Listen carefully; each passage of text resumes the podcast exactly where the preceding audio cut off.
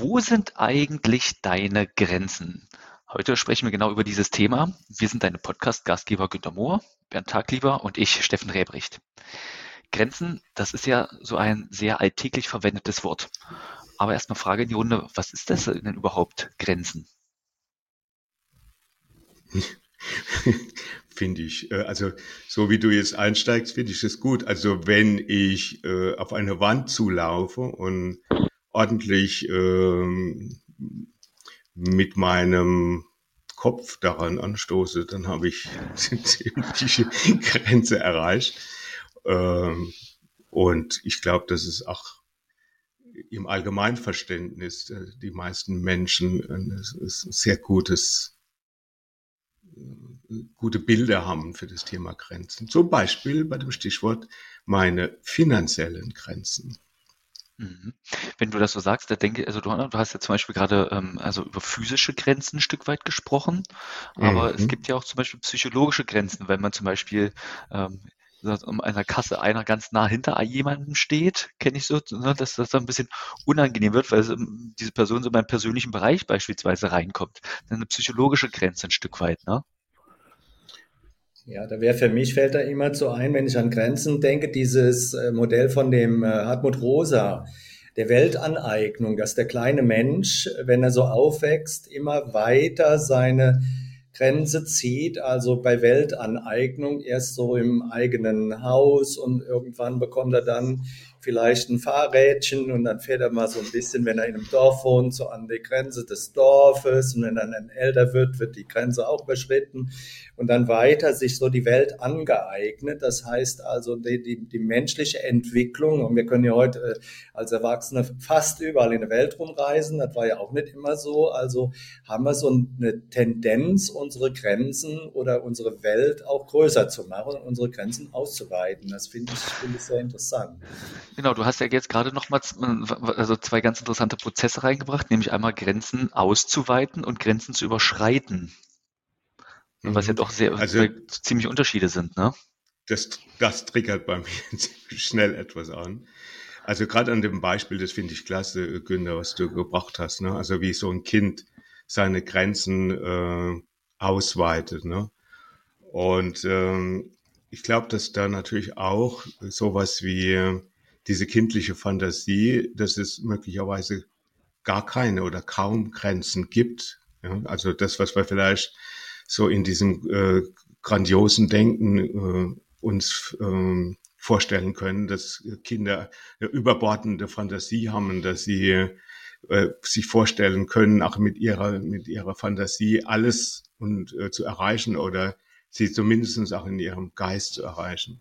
Für mich ganz persönlich äh, war über viele, wahrscheinlich nicht nur in meiner Kindheit, sondern über viele Jahre meines Erwachsenenlebens hinweg das Thema Grenzen etwas, was es zu überwinden galt. Also ich habe mit diesem Thema Grenzen immer nur diesen Impuls drüber hinweg ja, äh, äh, the verspürt. The limit. Ja. Yeah. ja, ich fand das ganz interessant. Ähm, da habe ich mich ähm, mit meiner Ausbilderin angelegt, als ich in der systemischen Weiterbildung war, als ich über das, also über das Thema Grenzen gesprochen habe, weil ich das auch für mich persönlich sehr wichtig finde, für mich Grenzen zu definieren, weil es mir einfach hilft, ja, sag mal, mich im Rahmen zu halten und äh, mich auch zu orientieren. Als ich halt über Grenzen gesprochen habe und sie meinte, nein, es gibt keine Grenzen, es gibt nur Räume. Ich so, ja, okay, gut, dann denkst du das, da müssen wir uns leider zweinigen ja gesagt. Also so, wenn ich nochmal hm. auf mein, mein, mein, mein äh, psychodynamisches Modell mit dem Kind dann eingehe, äh, dann sind ja die Grenzensetzer oft die anderen. Also die Eltern zum Beispiel, die ängstlich sind oder sowas, die setzen dann Grenzen oder einfach, weil sie Schutz geben wollen, dem der kindlichen Fantasie oder dem kindlichen Ausdehnungsmoment. also das hat bei mir dann, also mir geht es so ähnlich wie dir vielleicht noch extremer. Ich habe immer ganz große Probleme mit dem Wort Grenzen gehabt oder gerade so transaktionsanalytisch. Da haben ja viele Leute immer gesagt, man braucht Verträge, damit hier klare Boundaries da sind, also klare Grenzen, in denen wir arbeiten und was wir machen. Ich konnte viele, viele Jahre mit dieser Sache überhaupt nichts anfangen weil ich es, glaube ich, auch sehr mit dem der Grenzziehung von anderen und ich jetzt persönlich in meinem Alter oder in meiner Perspektive, ich hatte ängstlichere Eltern, als ich selber war. Ich fand deren Grenzziehungen und Befürchtungen und Aufpassen und da und so weiter, fand ich für mich äh, eher, eher sag mal so störend, aber, aber nicht wirklich relevant. Mhm. Ich habe mich erst die letzten Jahre, kann ich mit diesem Begriff Grenzen wieder ein bisschen mehr anfangen. Hm. Also da habe ich eine gewisse Parallelität. Äh, meine, mein Vater war das vor allen Dingen, der auch äh, ängstlicher war und äh, geh nicht so weit ins Wasser, äh, pass auf, ja, die Fliesen sind glatt und also solche Sprüche, die, die mich begrenzt haben. Auf der anderen Seite äh, habe ich im Moment auch einige Klientinnen oder Klienten, die äh, extreme Probleme haben mit ihren Kindern, von denen ich jetzt behaupte würden, oder mit ihrem Kind, äh, äh, wo das Kind nach Grenzen schreit. Also wirklich, ähm, ich sag mal, allein gelassen ist mit seinen Fantasien und ähm, die Eltern mit allem Möglichen beschäftigt sind, für mich so, so ein typischer Background ist, sind äh, Eltern, die selbstständig sind, die ein Geschäft haben oder die äh, einen, Bau, äh, einen bäuerlichen Betrieb haben oder sowas. Also wo die ganze Aufmerksamkeit auf die Arbeit ausgerichtet ist und die Kinder so ein bisschen hinten runterfallen, gelernt haben über Wut und Zorn alles Mögliche zu erreichen und dann tatsächlich äh, niemanden mehr haben, der sie hält und ihnen Grenzen oder, diese Grenzen als Schutzraum ja, und, und als, als Halt äh, beschreibt. Wenn du so schön, also hast das, finde ich, schön beschrieben, Bernd, also dieses Thema so Grenzen auch als Orientierung zu sehen. Dass ich weiß, ah, okay, hier ist der sichere Bereich, hier weiß ich, wo es lang geht. Ähm, und dann gibt es die Welt da draußen, die ja so viel unendlich größer ist als das, was wir kennen. Und äh, ja, dass Grenzen einfach ganz wunderbare Orientierungen sind. Und ich finde das, also in meinem persönlichen Umgang mit Grenzen gilt es, diese ja zu hinterfragen, manchmal auch auszutesten und äh, wenn man seine Erfahrungen gemacht hat, dann vielleicht auch an irgendeinem Punkt die zu respektieren. Mhm.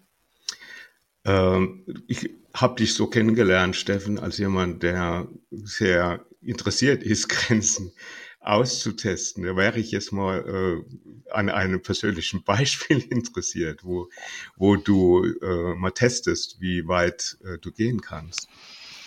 Hm, da muss ich mal nachdenken. Also zunächst erstmal kann ich ein Beispiel bringen, um, also wo ich Grenzen hinterfrage. Zum Beispiel habe ich das bei meinem Grundkurs Transaktionsanalyse gemacht, wo ich ähm, nicht ähm, als äh, zertifizierter Trainer bin, aber, also äh, nicht zertifizierter Trainer bin, aber dennoch mir gesagt habe, Mensch, ich möchte gerne irgendwie eine strukturierte Transaktionsanalyse Weiterbildung anbieten und habe damit auch gerade in der ersten Zeit einen gewissen Unmut von etablierten Thealern auf mich gezogen.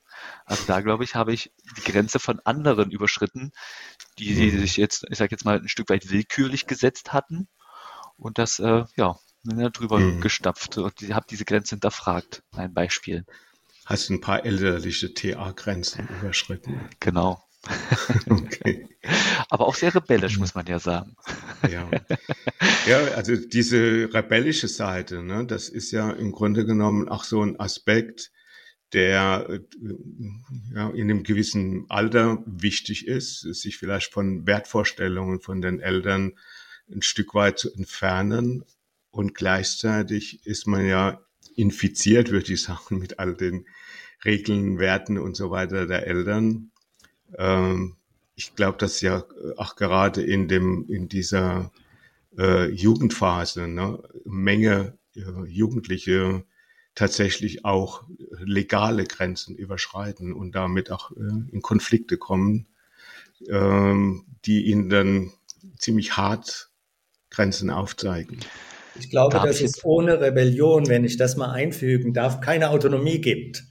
Da bin ich 100% bei dir. Rebellion ja. die, Rebellion, die, Rebellion, ist extrem wichtig. Rebellion ist nur, wenn es ein Gegen gibt. Also wenn da hm. zu deinem Beispiel mit den Eltern, die da äh, irgendwo nicht, äh, äh, keine Lust haben, sich in den Konflikt mit den Kindern und Jugendlichen zu begeben, da ist auch eine Rebellion schwer. Also wenn ich keine Grenzen gesetzt bekomme oder mit denen ich mich auseinandersetze, und ich glaube, wenn das stimmt, was ich jetzt behauptet habe, dass ohne Rebellion auch keine, keine sinnvolle oder vernünftige Autonomie möglich ist, dann gehört es sich eigentlich, dass, dass die, der kleinere Mensch oder der jüngere Mensch äh, in, in solche Auseinandersetzungen auch von Seiten der Eltern verwickelt wird und nicht in, in allem äh, irgendwie und dann beschweren sich die Eltern nachher, dass, dass die irgendwelche Dummheiten machen. Aber sie haben selber, waren sie nicht bereit, sich in Konflikte mit den Kindern oder mit den Jugendlichen aus guten Gründen hineinzubegeben. Ich meine das jetzt nicht als, als eine Inszenierung, da gibt es ja auch äh, mal handfeste Gründe. Aber ich glaube, dass das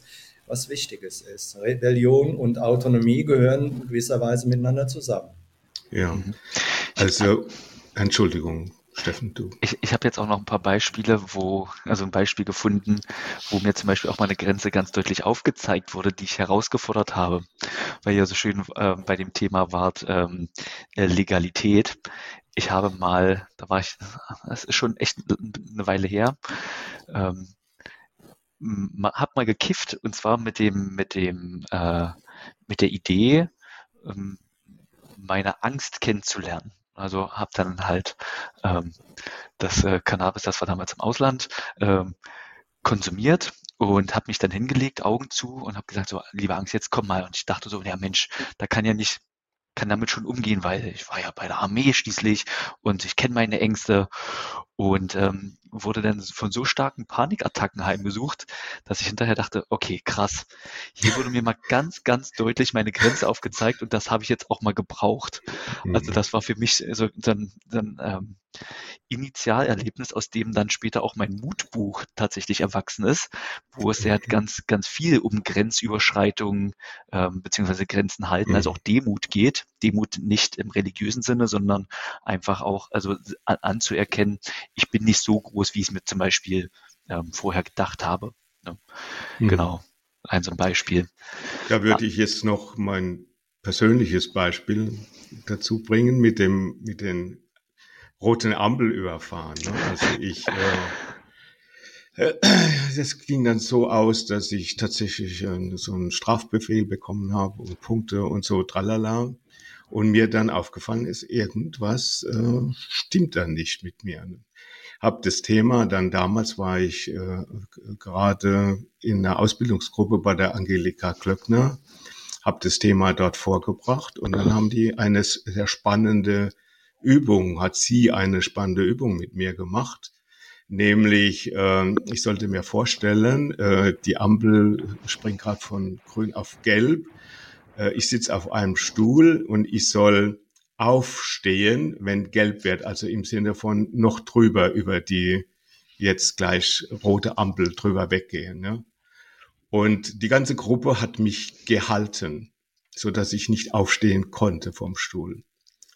Und ähm, wenn ich heute äh, ehrlich bin, habe ich immer noch die Fantasie gehabt, wenn ich wirklich wollte, ja, dann würde ich schon aufstehen können.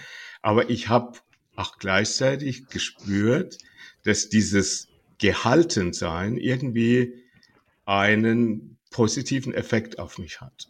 Und tatsächlich habe ich dann in, in der Praxis äh, Folgendes gemacht.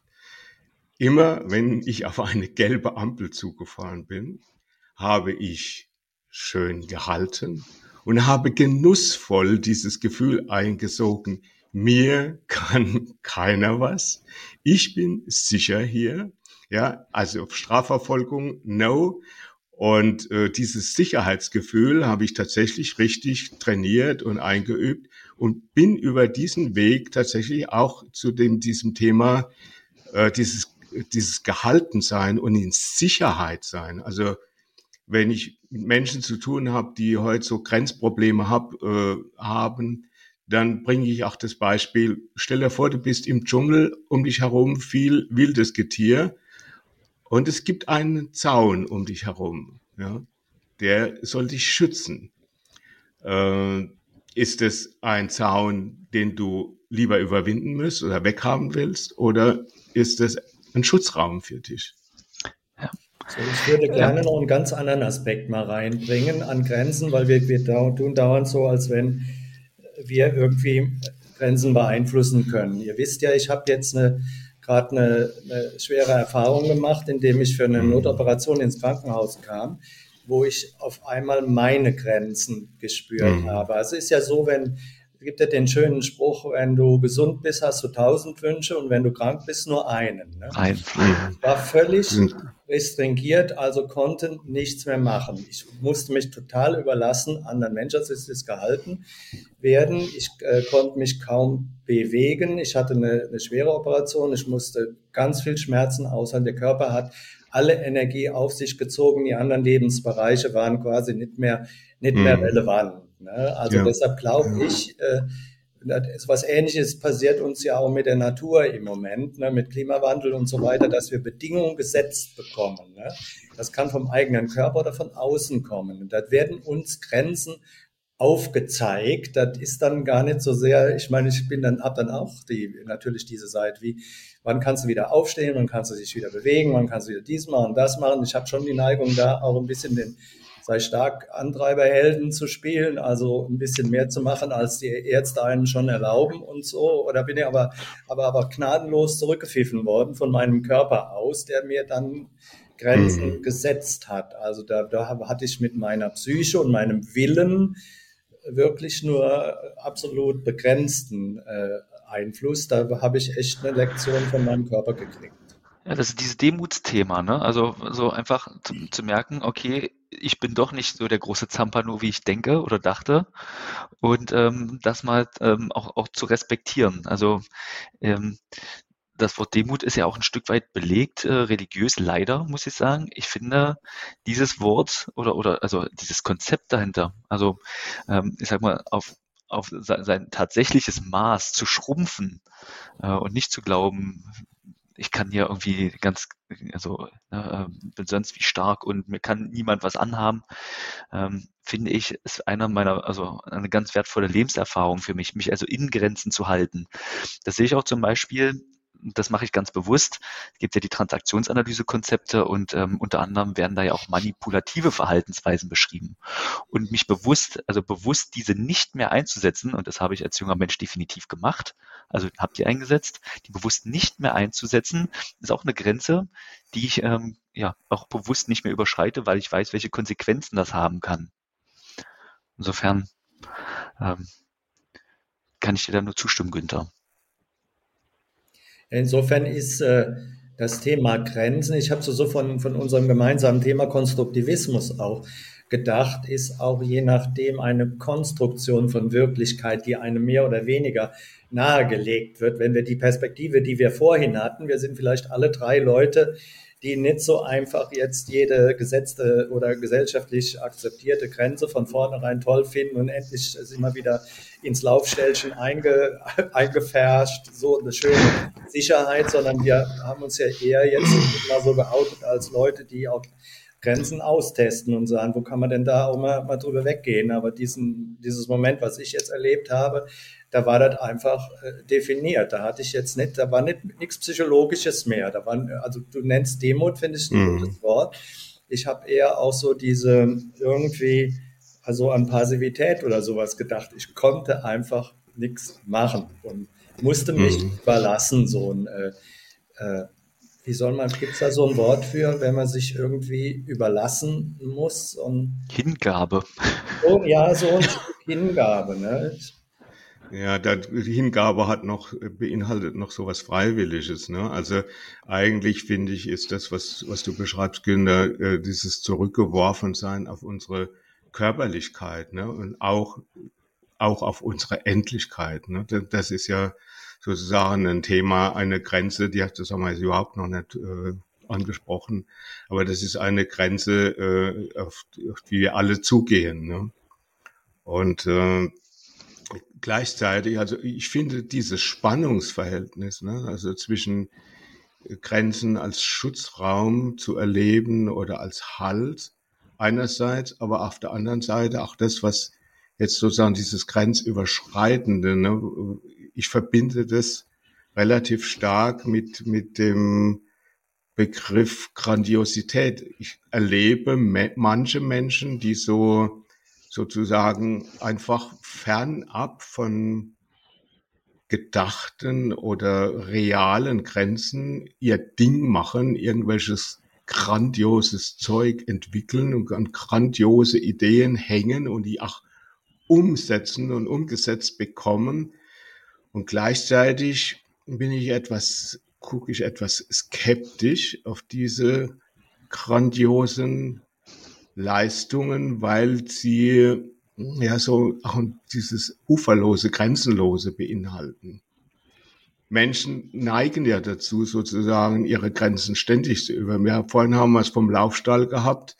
Heute wird überlegt, äh, ob man Bäume auf dem Mars pflanzen soll. Ja? Also dieses, die Entfernung vom Laufstall ist dann schon ziemlich groß. Naja, ich meine jetzt immer auf der gesellschaftlichen Ebene, der Kapitalismus, um den mal so zu nennen, aber vielleicht auch die gesellschaftliche Entwicklung insgesamt, ist da, dazu, ist auf Wachstum orientiert ständig noch. Und Wachstum heißt Grenzen zu überwinden. Gab es ja damals diese berühmte Gruppe Grenzen des Wachstums, ne, die die sollen mm.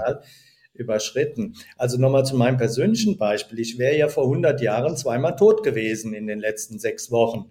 Ne? Und ja. da habe ich schon gedacht, dass die Medizin da einige Grenzen überschritten hat und heute in der Lage ist, tolle Sachen zu veranstalten, fand ich auch richtig gut. Also dieses äh, Wachstumsgrenzen überschreiten, vielleicht treibt das manchmal Blüten für einzelne Leute, aber an sich finde ich, habe ich nochmal gedacht, ich finde diesen Prozess eigentlich gut und irgendwie so eine, so eine Volkstümelei oder so hat, äh, Deindustrialisierung zurück zur einfachen Lebensweise und so, dass ich das vom weltweiten her sowieso mal für albern halte. Das äh, kommt vielleicht in Bildungsbürgerstuben in Deutschland vor, aber dass ich äh, tatsächlich da ein Stück offener wieder geworden bin, diesem äh, technologischen und sonstigem Fortschritt, den, den wir haben, weil der mir ja selber auch geholfen hat. Mhm. Grenzen überschreiten, toll. Wenn wir die Grenzen, wollte ich gerade sagen, wenn wir die Grenzen erweitern, Schrägstrich überschreiten, also eigentlich kommt ja die Erweiterung mit der Überschreitung. Ne? Und dann stellt man fest, okay, funktioniert und dann kommt die Erweiterung eigentlich hinterhergerückt, ein Stück weit. Ne?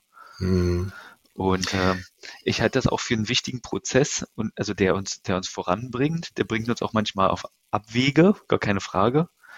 Ähm, aber mhm. verhindern werden wir den definitiv nicht in irgendeiner Form. Also eher es gilt die Frage, wie geht man damit um heutzutage?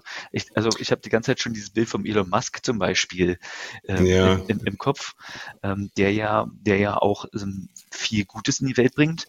Ich glaube aber, sitzen da, äh, äh, ich sag mal so, ich frage mich, welchen Preis er dafür zahlt für seine Grandiosität.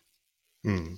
Ich glaube, dass Menschen, also da sind wir jetzt an diesem Thema Grenzenlosigkeit und Begrenztsein, ne?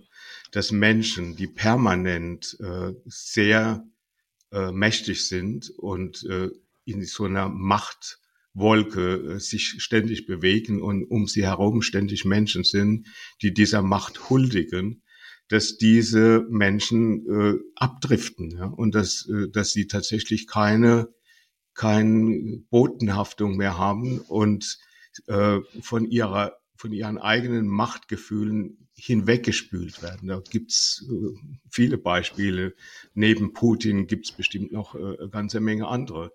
Selbst auf der einfachen Ebene von, von äh, ich sage mal, Top-Managern oder so, kann man das, äh, erlebe ich das live. Ja? Also wenn ich Leute berate, die so im Top-Management oder auf der Vorstandsebene sich bewegen, das permanent Menschen um sie herum sind, die ihnen zeigen, du bist der Mächtigste hier. Ja?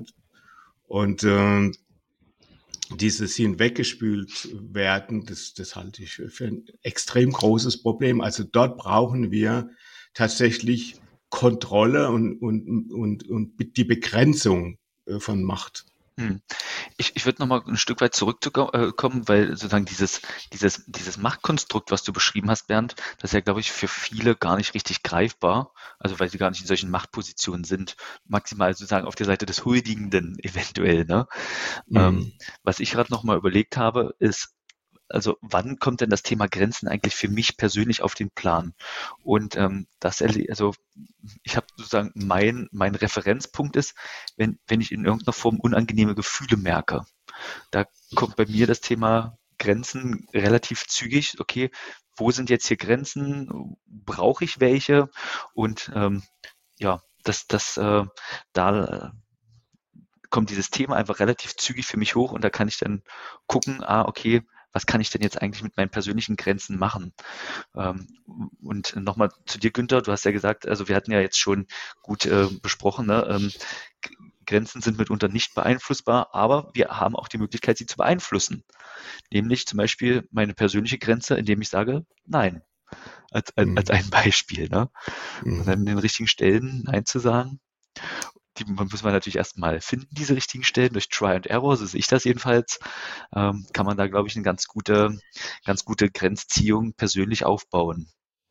Ich glaube, dass das zwei Punkte sind, die zusammenwirken. Der Bernd hat ja äh, eben auch, glaube ich, gesagt, so Hingabe ähm, nochmal geantwortet. Ich habe das so erlebt, dass der Körper mir Grenzen setzt. Und als ich dann zu mir gesagt habe, du kommst eigentlich besser damit zurecht, wenn du diese Grenze akzeptierst. Und ich gebe mich dem hin. Ich habe um halb elf morgens das Leibchen angezogen für die Operation, sollte irgendwann operiert werden am Tag. Nachts um zwei kam ich dran. Das waren 14 Stunden Wartezeit. Ist für jemand, der nicht gut warten kann, mit einem Beeil Antreiber wie mir, ist es ein hartes Ding. Alle Leute kommen zu mir und sagen, ach Herr Mohr, das ist was, kommen Sie denn überhaupt noch dran und, und so weiter und so fort. Und ich habe gesagt, das kommt schon. Das wird schon. Ich habe, das war aber für mich persönlich eine Grenze, also eine Bezugsrahmenerweiterung sozusagen. Was ich jetzt sage, das ist zwangsweise. Ich vertraue und muss jetzt nicht hier irgendwas mhm. noch veranstalten um irgendwas, sondern ich nehme das mal so hin. Und das war für mich ein wichtiger persönlicher Schritt dann. Ja, ja, es macht dann viel Ruhe, also macht, macht mehr Ruhe und man muss dann irgendwie nicht immer mit einer Willenskraft dann irgendwie versuchen, irgendwie vorzugehen, wo es nichts vorzugehen gibt, ne?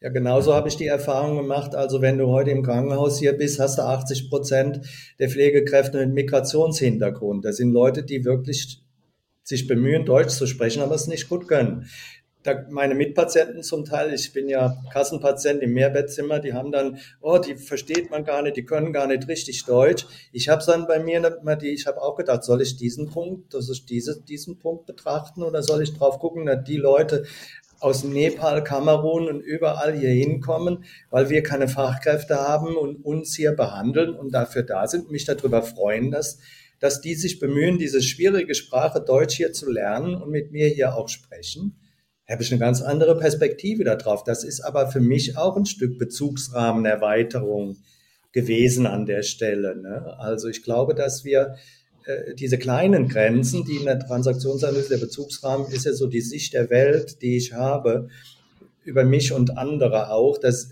glaube ich, da, da sind, liegen auch viele Grenzen für Menschen drin. Und ein wichtiger Prozess im Leben ist aber diesen Bezugsrahmen, deshalb haben wir ja dieses Wort Bezugsrahmenerweiterung. Das heißt ja nicht Bezugsrahmenverengung, jedenfalls bei den meisten nicht, finde ich ein mhm. ganz wichtig, wichtiges Konzept, was wir zur Verfügung haben. Also um dich, ähm, damit ich dich richtig verstehe, du meinst, ähm, ich nehme jetzt mal plakativ deine, deine ähm, mit, mit Patienten im Mehrbettzimmer haben die Grenze gezogen bei, bei der Sprache der Pflegekräfte, während du dann gesagt hast, nee, ich gucke mal weiter, weil die Sprache ist vielleicht gar nicht so relevant hier, sondern dass die mich pflegen. Ja, die haben die heutige Zeit nicht erkannt, um was es geht und auf irgendeinem alten Modell der Bequemlichkeit ihrer Gewohnheiten sitzend äh, mit den Begrenzungen, die da drin stecken, aus dem, auf dem Hintergrund haben die reagiert. Das heißt, ich bin ja. ein Deutscher und ich äh, gefälligst habe ich hier mit perfektem hannoveranischen Deutsch hier angesprochen zu werden. ja. Du hast das äh, schön gesagt, finde ich, mit diesen Begrenzungen. Ne? Also sozusagen, die, dann wird dann auch, werden auch bestimmte Sachen nicht mehr möglich wie zum Beispiel, dass man mit denen eine Art Freundschaft zum Beispiel schließt. Ne? Du kriegst eine extra Schnitte mehr oder sowas am Abend und sagen die, nö. Ne? ja. Mhm. mhm. Das sind so innere Begrenzungen, die viele Menschen haben. Ich glaube, Du hast das ja eben angesprochen, so in, äh, durch das diverse Zeitalter und so weiter, dass die Welt sich wirklich sehr verändert hat und dass wir vieles aufnehmen müssen. Und auch da, das, das ist jetzt nicht die dicke Grenze, wo ich jetzt irgendwie was, was, was Illoyales mache oder so, aber tatsächlich mich auch selber immer weiterzuentwickeln.